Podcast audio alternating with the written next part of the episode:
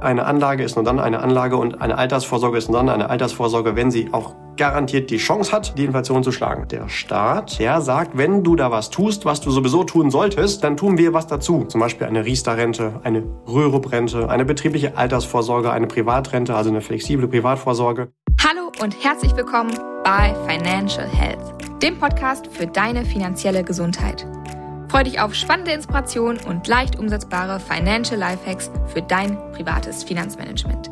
Es erwarten dich wertvolle Impulse, wie du das Thema Geld und Finanzen zu einer angenehmen, unterstützenden und smarten Kraft in deinem Leben machst. Schön, dass du da bist. Vielen Dank für deine Zeit und danke für dein Interesse. Auch heute freut sich wieder auf dich der liebe Julian Krüger. And the one and only Amelie Lieder. Oh, sollen wir die Folge heute auf Englisch machen? Oh, if you like, we'll do that. Yes, of course.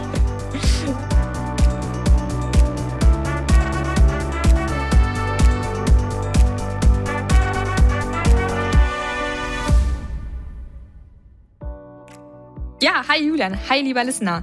Heute wollen wir uns in dieser Folge mal wieder dem Thema Altersvorsorge widmen. Ich glaube oder wir glauben, wir müssen in der Folge jetzt nicht mehr die Relevanz von einer privaten Vorsorge besprechen, ich glaube, jeder weiß, wie wichtig das ganze Thema ist, aber gleichzeitig glauben wir auch oder erleben wir auch im Beratungsalltag, dass da immer ganz, ganz viel Überforderung mit einhergeht. Es ist einfach ein super komplexes Thema und das wollen wir heute ein bisschen aufdröseln. Wir wollen nicht ins Detail gehen, dafür gibt es ja schon unsere Detailfolgen sozusagen zu den verschiedenen Durchführungswegen, sondern wir wollen Überblick geben, ein bisschen Licht ins Dunkle, sprich eine, ein bisschen Orientierung und wir wollen uns das Ganze heute mal von oben anschauen, also sozusagen aus dem Flugzeug betrachten und nicht im Dschungel unten von Liane zu Liane schwingen, sondern das Ganze von oben uns anschauen. Nicht wahr, lieber Julian? Ja, das machen wir sehr gerne, auf jeden Fall. Also, finde ich eine gute Idee. Vor allen Dingen mal, äh, dann lass uns das auch so machen, dass wir wirklich top-down das Ganze betrachten, von allgemein zum Speziellen, wie so eine Art Trichter, der immer enger wird. Ist sowieso etwas, was ich ganz oft sehe, viel zu viele Menschen, die da etwas abschließen, machen es falsch und genau andersrum. Die machen es halt bottom-up. Die fangen unten an, weil sie irgendeinen tollen Tarif gehört haben und nehmen den dann einfach, wissen aber gar nicht, ob der dann taktisch oder strategisch zu ihnen passt und ob das dann ins Gesamtkonzept gehört. Ne? Also nur weil der Tarif toll ist, heißt es noch lange nicht, dass es auch in das Konzept passt. So wie wenn du im Baumarkt unterwegs bist und ein super Angebot für einen richtig granatenhaften Hammer siehst, äh, der nicht nur toll aussieht, sondern sich quasi auch von alleine bewegt, und du aber vorhast, Fenster zu putzen, dann ist es egal, wie günstig oder wie toll der Hammer ist. Der passt einfach nicht dazu. okay. Äh, wo holst du immer deine Beispiele her? Aber gut, ja. Tatsächlich falle ich mich das manchmal auch. Äh, das fiel mir gerade so ein. Aber ich habe direkt noch ein anderes, das passt sogar sensationell zu dem Hammer.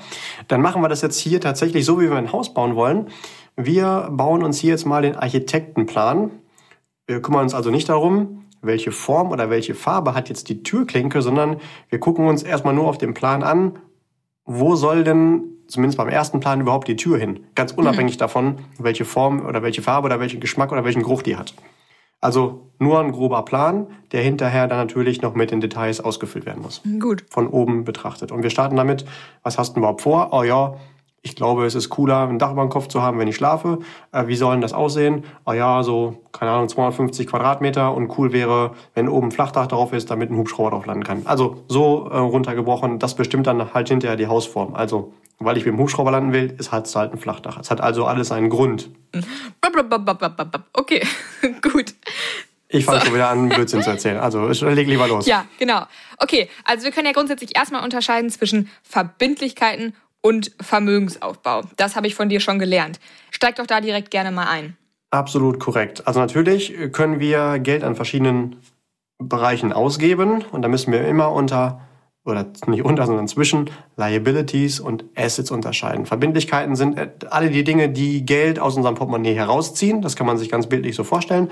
Und Vermögenswerte sind alles die Dinge, die dafür sorgen, dass das Geld, was wir im Portemonnaie haben, noch mehr wird, schrägstrich, dass mehr Geld ins Portemonnaie hineinkommt. Einfaches Beispiel.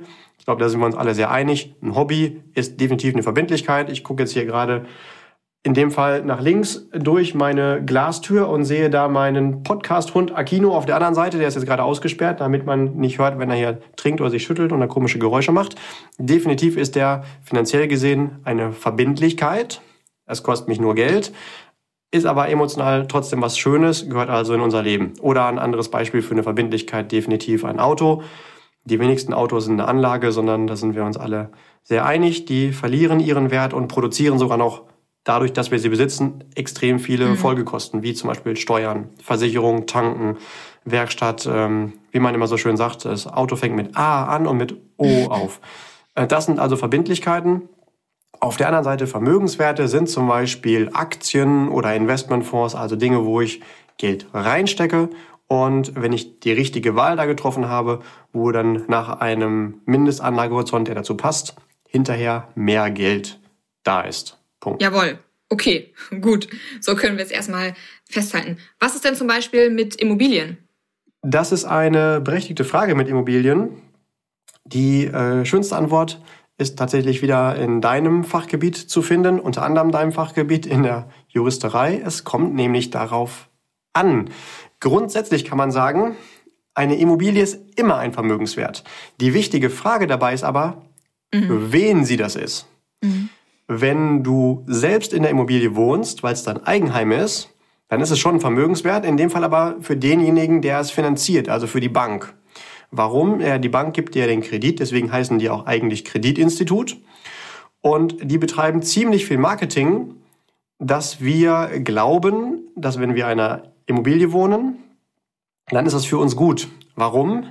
Weil die wollen, dass wir eine kaufen und wissen, in den meisten Fällen bezahlen wir den nicht bar, sondern nehmen Kredit auf.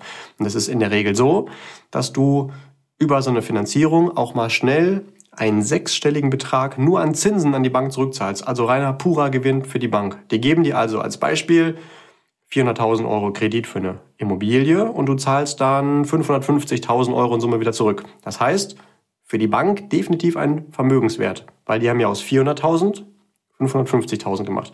Wir gehen jetzt mal nicht darüber noch in die Tiefe, dass die selbst sogar nicht mehr die 400.000 Euro ins Spiel bringen mussten, sondern die auch noch äh, generieren konnten. Also, du wohnst in einer Immobilie, mhm, dann genau. ist es eine Verbindlichkeit. Aus deiner Sicht, aus Sicht der Bank ist es ein Vermögenswert.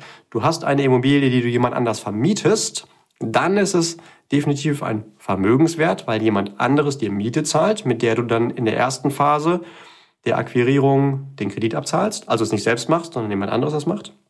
In der zweiten Phase, wenn es abgezahlt ist, natürlich der Mieter dir weiterhin die Miete zahlt und das dann bei dir wieder ins Portemonnaie fließt, wie wir es eben bei Vermögenswert so schön auch definiert hatten. Dazu haben wir ja auch nochmal zwei weitere Detailfolgen, die heißen, wenn ich mich richtig erinnere, wie äh, Immobilien nicht reich machen oder irgendwie sowas in der Art. Ähm, das erklärt es da nochmal auf jeden Fall genauer. Also wichtig ist, du sollst glauben, dass eine Immobilie immer eine, ein Vermögenswert ist, aus Sicht der Bank, aber es ist für dich real betrachtet nur einer, wenn du es vermietest. Sonst ist es der Vermögenswert für die Bank. Gut, aber da wir hier keinen Podcast für die Banken machen, sondern für die Kunden sozusagen, für die Listener. Gut, also ist das eine gute Unterscheidung? Ich finde Banken gut. Bei schönem Wetter kann man sich wunderbar draufsetzen und die Enten füttern. Genau. Oder Akino sie jagen lassen. Gut, also sind wir uns einig, dass wir uns bei der Altersvorsorge auf jeden Fall auf den Bereich des Vermögensaufbaus konzentrieren und nicht auf das Thema Verbindlichkeiten. Okay, keine große Überraschung. Was gibt's denn noch für eine Unterscheidung? Okay, also wir sind jetzt im Unterbereich Vermögenswerte. Dann ist die nächste Frage, wenn wir das bewerten wollen, ob es sich um eine Altersvorsorge handeln könnte oder nicht. Wie vermehrt sich denn das Geld? Also mit welchem Ertrag, mit welcher Rendite, mit welchen Prozenten? Gibt es ja verschiedene Wordings für. Es gibt auch so marginale Unterschiede. Aber grundsätzlich, ne, also wie vermehrt es sich? Und die ganz einfache Frage ist da, vermehrt es sich unter oder überhalb der Inflation?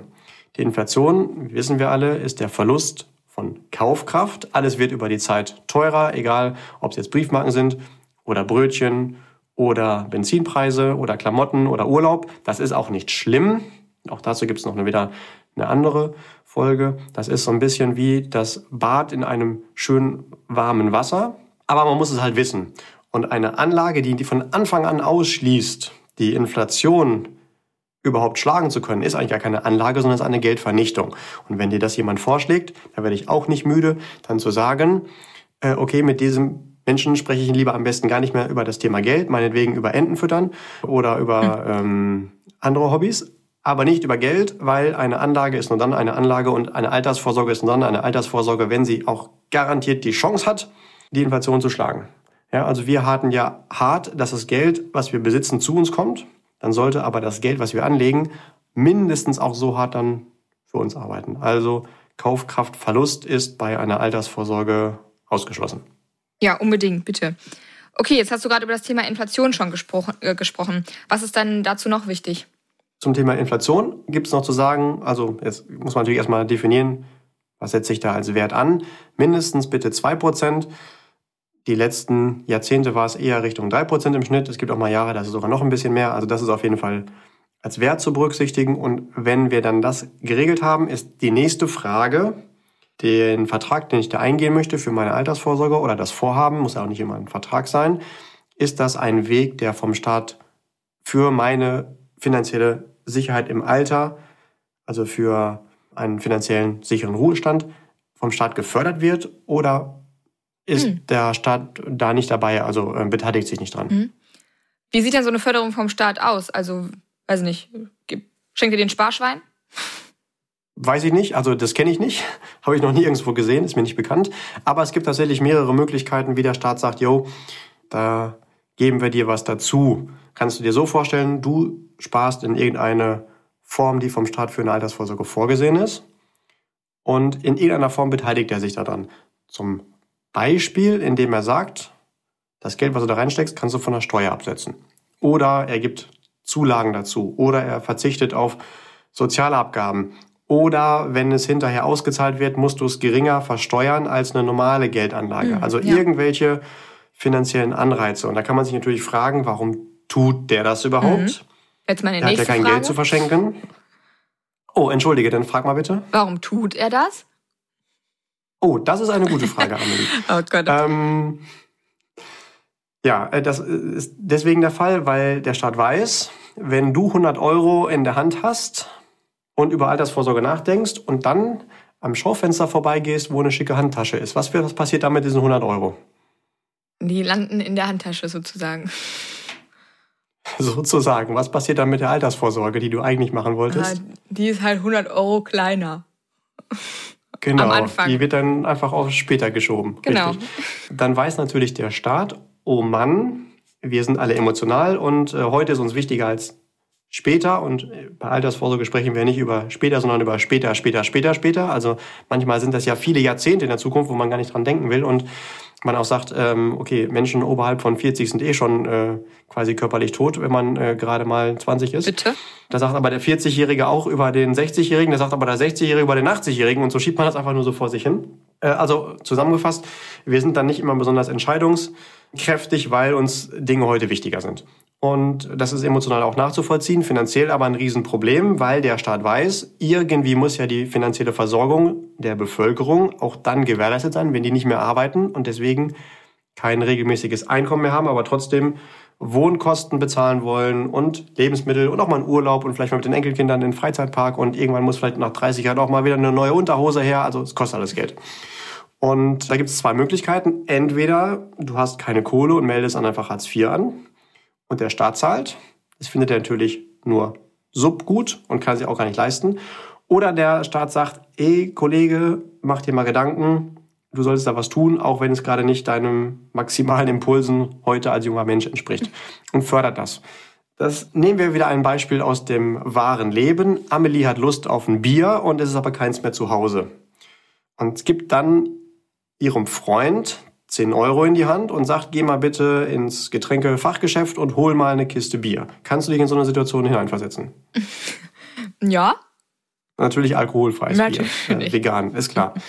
Dann geht ein Freund in den Getränkefachhandel und sieht jetzt ganz viele verschiedenfarbige Bierkisten. Und die kosten alle 10 Euro. Also überlegt der Mensch, welches, wo greife ich denn jetzt zu?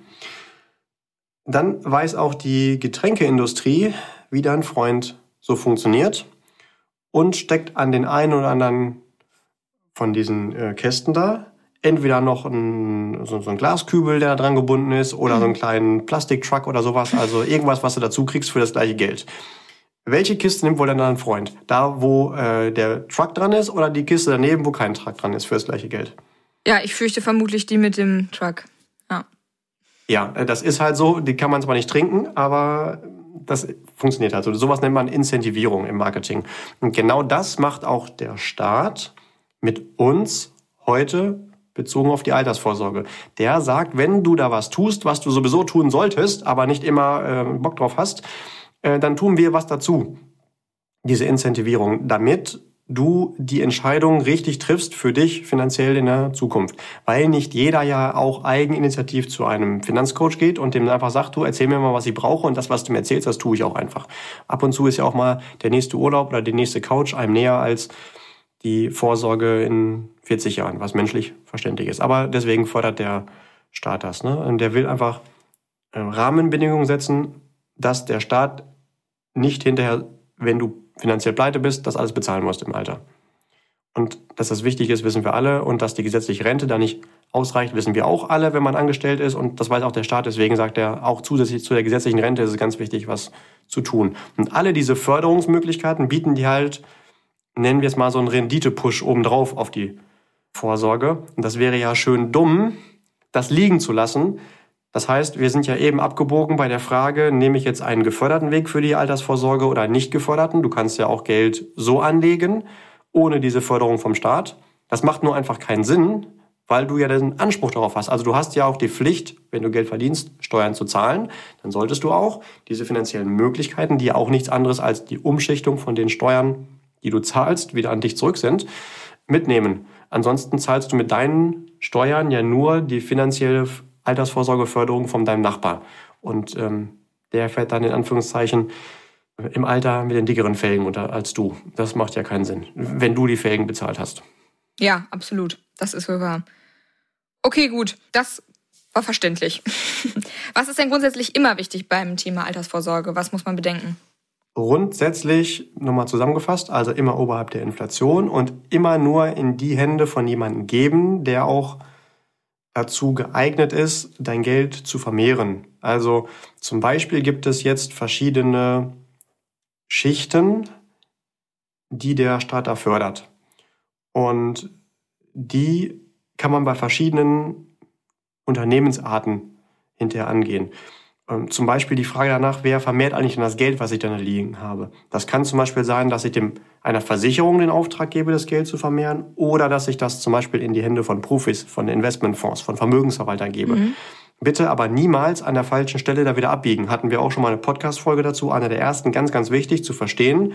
Ich nehme vielleicht eine Versicherung als Mantel, als Rahmen drumherum, um diese Förderung vom Staat mitzunehmen aber ich gebe der Versicherung nicht auch den Auftrag, vermehr mal mein Geld. Das soll die dann bitte weiterleiten, nachdem die mir die Förderung vom Staat da ähm, ermöglicht. Das Geld soll die dann weiterleiten an diejenigen, die das Geld gut vermehren können. Also Vermögensverwalter, Investmentfonds und Co. Okay, gut. Äh, möchtest du da jetzt noch genauer auf die verschiedenen Produkte eingehen? Ich glaube nicht, oder? Vielleicht nur ganz, ganz kurz. Da gibt es drei Schichten beziehungsweise vier Produktebenen, die da vom Staat vorgesehen sind. Die Namen hat wahrscheinlich auch jeder schon mal gehört. Zum Beispiel eine Riester-Rente, eine Rürup-Rente, eine betriebliche Altersvorsorge, eine Privatrente, also eine flexible Privatvorsorge. Zu all diesen Dingern gibt es auch jeweils wieder verschiedene Podcast-Folgen bei uns zu finden. Muss man mal so ein bisschen durchscrollen. Wir können ja mal, wenn du das erlaubst, zu jedem so, so zwei, drei Mini-Eigenschaften sagen, aber nur im Halbsatz, dass man nochmal so ganz grob weiß, worum es geht. Mhm, ja, klar. Also fangen wir mal vorne an. Bei der Riester-Rente geht es darum, ich kann das von der Steuer absetzen, ich bekomme Zulagen vom Staat dazu, habe aber auch einen riesengroßen Nachteil. Da merkt man wieder, dass sich Politiker, die sowas vorgeben, nicht so richtig gut mit Geld auskennen. Da ist immer die Anforderung, dass was eingezahlt wird, muss am Ende auch wieder rauskommen. Ja. Haben wir aber vorhin natürlich schon festgestellt. Äh, das ist keine Altersvorsorge, wenn das eingezahlt, also wenn das, was ich eingezahlt habe, auch am Ende wieder rauskommt, sondern ich muss ja die Inflation schlagen. Diese Mindestanforderungen sorgt aber dafür, dass die aller, aller, aller, aller am meisten Riester-Renten sehr ineffizient sind, obwohl ich die Förderung bekommen habe. Und da muss man nur so ein bisschen rechnen können. Es macht ja keinen Sinn, wenn ich ein Euro reinpacke und einmal Steuern spare oder ein bisschen was als Zuschuss obendrauf bekomme, dann aber 40 Jahre lang auf diesen Euro inklusive der Förderung unfassbar schlechte Rendite bekomme. Mhm. Im Zweifelsfall habe ich dann ja lieber etwas, wo ich den Euro einstecke, wo ich gar keine Förderung bekomme oder eine andere, aber dann auch jedes Jahr eine höhere Performance habe. Mhm. Das weiß ja ein Kind in der Grundschule, dass dann mehr bei rauskommt. Das ist dann wieder so ein Verkaufsargument zum Beispiel von vielen. Ja, ja aber ähm, du kriegst ja die und die Förderung. Ja, das hat aber nichts mit der Gesellschaft oder mit dem Tarif zu tun, sondern das macht der Staat. Das ist bei allen diesen Produkten und es ist nicht immer sinnvoll. Bei der Rürup-Rente ist es so, die kannst du auch von der Steuer absetzen, aber deutlich mehr als bei so einer Riester-Rente. Deswegen ist die da manchmal attraktiver. Haben wir auch schon eine hm, sehr beliebte Folge zu. Und hat zusätzlich aber im Vergleich zu der Riester-Rente den granatenhaften Vorteil, dass der Staat da nicht sagt, wir brauchen aber diese Brutto-Beitragserhaltungsgarantie. Also das, was du reinsteckst, muss am Ende rauskommen. Das natürlich erfüllen gute Tarife bei weitem, kommt viel mehr raus, als man reingesteckt hat. Aber wenn es von Anfang an als Anforderung drin ist, ist es halt eine Katastrophe. Hat die Rürup-Rente halt nicht. Dann gibt es eine betriebliche Altersvorsorge, da sparst du nicht nur Steuern, sondern auch Sozialabgaben, hat aber auch den Nachteil, dass du natürlich hinterher nicht nur Steuern, sondern auch Sozialabgaben auf das, was da rauskommt, zahlen musst und ähm, du das nicht in jeder angestellten Situationen immer machen kannst. Es ist nicht empfehlenswert, wenn du nicht weißt, du wirst auch lange bei dem Arbeitgeber bleiben. Es ist äh, dann nicht empfehlenswert, wenn der Arbeitgeber dir einen Tarif vorgibt und du den nicht selbst auswählen kannst. Also da gibt's auch wieder gute und schlechte Lösungen. Und bei dem letzten, der flexiblen Privatvorsorge, wie der Name schon sagt, kannst du als einzige von diesen Lösungen auch flexibel schon während der Laufzeit drüber verfügen. Ist aber meistens eher eine Gefahr, weil du dann psychologisch weißt, im Notfall kann ich dran mhm. und tust das auch. Aber niemand kommt ja auch auf die Idee, im Notfall, wenn es denn einer wäre, bei der gesetzlichen Rentenversicherung anzurufen und zu sagen, hey, zahl mir mal schon mal einen Teil meiner Rente vorher aus. Weil wir es gar nicht im Kopf haben. Also dieses im Kopf festhaben ist da ganz, ganz, ganz, ganz wichtig. Und alle diese verschiedenen Produktebenen, wie gesagt, die Eigenschaften gibt der Staat vor, nicht die Gesellschaft, der Anbieter, der dann Tarif hat. Da gibt es nicht das Beste, das muss man herausfinden, was passt zu wem und ganz oft kombiniert man das miteinander. Ist so ein bisschen auch wie Katze und Hund. Äh, ganz oft sind die genau gegensätzlich und man muss die passende Kombination für den Menschen finden, um den es da gerade geht. Und dafür hat man natürlich dann auch den Berater, der das dann mit einem gemeinsam herausfindet und durch die richtige Fragestellung dann du dir als Listener, als Kunde selbst dann auch erarbeitest, was denn zu dir passen könnte. Okay, gut. Das war eine knackige Zusammenfassung der verschiedenen ähm, Schichten und der Produkte der Schichten. Ähm, lieber Listener, wenn du zu den verschiedenen Produkten mehr erfahren möchtest, dann schau einfach mal gerne in die Auflistung der ganzen Folgen, die schon aufgenommen wurden. Da sind auch schon eine Folge zur Riester-Rente, eine Folge zur Rürup-Rente, eine Folge zu Flex und so weiter und so fort. Also da kannst du dir auch nochmal weitere Informationen holen. Okay, was ich jetzt auch schon raushören konnte, ist, dass du sagst, auf jeden Fall ist auch wichtig, dass der Motor hinter dem Produkt fondgebunden ist. Also sprich, da ein, muss ein Investmentmotor hinter sein. Über ähm, Garantien hast du gerade schon so ein bisschen gesprochen. Kannst du da noch mal zwei, drei Sachen zu sagen? Bei Garantien ist es ganz wichtig, A und B voneinander unterscheiden zu können. Das ist aber für jemanden, der da nicht als Profi im Detail unterwegs ist, gar nicht so einfach. An manchen Stellen ist sie nämlich unfassbar wichtig, in anderen aber genau nicht. Wo ist sie nicht wichtig? Wenn es um Rendite geht. Du willst bitte kein Produkt nach Möglichkeit, was dir garantiert, das und das kommt mindestens bei raus. Ähm, oder du kannst da keinen Verlust machen oder ähnliches, weil das immer die Handbremse ist und die intelligente Anlagen immer gebremst werden. An einer anderen Stelle ist eine Garantie aber wiederum ganz wichtig, zum Beispiel für einen Rentenfaktor. Also ohne ins Detail zu gehen, die Berechnung von einem Guthaben, wie viel Rente kommt dann hinterher bei raus, dass du das heute schon safe hast oder einen Rechnungszins oder ähnliches im Detail. Da kennt sich dann dein Finanzexperte mit aus, der unterscheidet das. Man sieht es halt nur ganz oft, dass bei Tarifen, die wir so checken, an der Stelle, wo es unbedingt notwendig ist, da fehlt die Bremse, aber da, wo gar keine Bremse hingehört, sind fünf Stück und du kommst gar nicht vom Fleck. Mhm. Und jetzt natürlich die Frage, was ist grundsätzlich noch wichtig bei einer Altersvorsorge? Das weiß ja mittlerweile jeder, der hier den Podcast regelmäßig hört. Äh, natürlich erstmal die Frage nach dem Budget, also wie viel stecke ich überhaupt da rein?